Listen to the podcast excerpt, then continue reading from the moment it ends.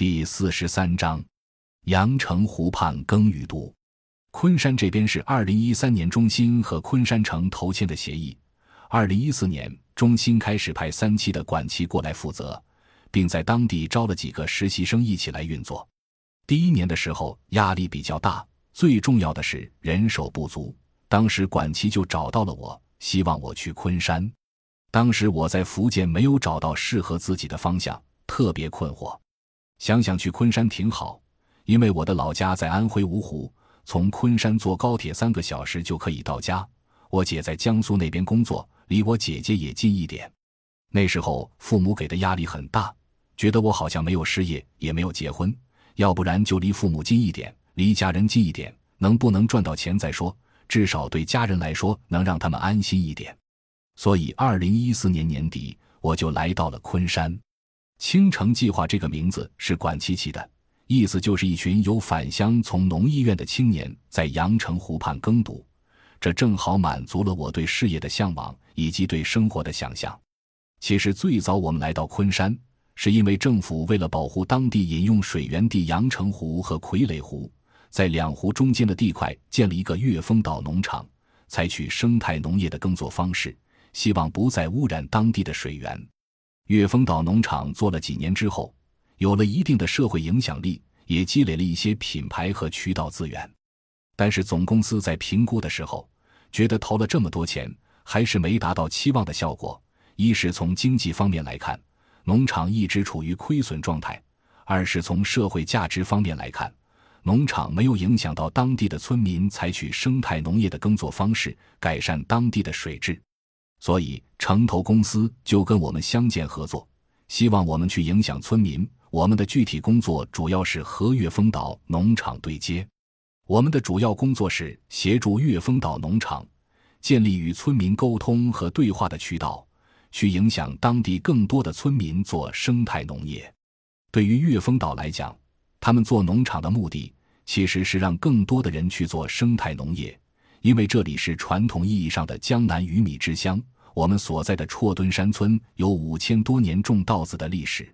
说起阳澄湖，大家的第一反应是大闸蟹，再加上昆山是全国的百强县之首，本来就有很多其他赚钱的计划。当地农民开始不太愿意去种水稻，因为利润太低了。所以，二零一四年的时候，我们就拿八十亩地试种，生产上采取生态农业的耕作方式。销售是由岳峰岛农场负责。第一年下来，我们的产量达到九百多斤亩，而且我们还打出了青城米的品牌，一斤能卖到十五元，效益还不错。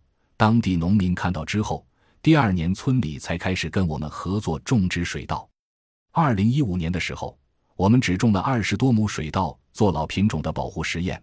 大部分的水稻主要由当地的农民在种，我们做的事情就是 PGS。参与式保障体系，一方面帮助村里动员农民去给农民做一些培训，包括让招来的实习生和农民一起学习，然后帮助农民做田间记录，用农民看得懂的语言推广生态农业技术。我们把这个工作叫做望田头。另一方面，我们也做消费者活动，我们招募当地的市民来农场做农耕体验活动。每年水稻收获之后，还会做丰收节。让消费者来参与和感知农耕与食物、农耕与环境的关系。我们把这个活动叫做“青团子”。我们也将农事生产和田间知识转换为消费者能看得懂、能感受到的书本知识。因此，我们出版了很多宣传物。同时，我们做了一个类似于人才计划的实习生计划，每年招募六七个实习生到这边来和农民一起学习，但时间比较短。只有半年的时间，主要是跟着水稻的生产周期学习。我们还面向公众、面向政府做一些公开的讲座，请温老师、汉生杂志的黄永松老师、复旦的王建革老师等讲乡村建设、讲传统文化、讲转型城镇、讲生态农业等，做公众倡导工作，去影响政策以及让更多的人来关注和支持昆山农业的生态转型。到二零一六年第一期项目结束的时候，村里有三百九十多亩水稻是按照我们提倡的生态农业耕作方式种植的，每年给当地农户带来二十多万元的收益，未来大家还是比较愿意持续做下去的。这两年周边过来学习交流的人越来越多，其他乡镇都知道这个事情很好，都在开始做农业的生态转型了。同时，我觉得现在政府的思路有一些转变，包括一些在农业口工作的人，他们认为应该重视当地的传统农耕知识，以及对当地老品种的保护，应该做自己的文化。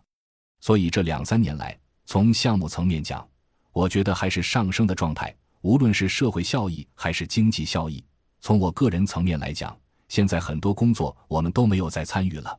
我们没有参与生产，也没有参与销售。这些都是由绰敦山村的村民何月峰岛农场在做。我感觉，即使我们现在就撤出去，这个事情还能持续做下去。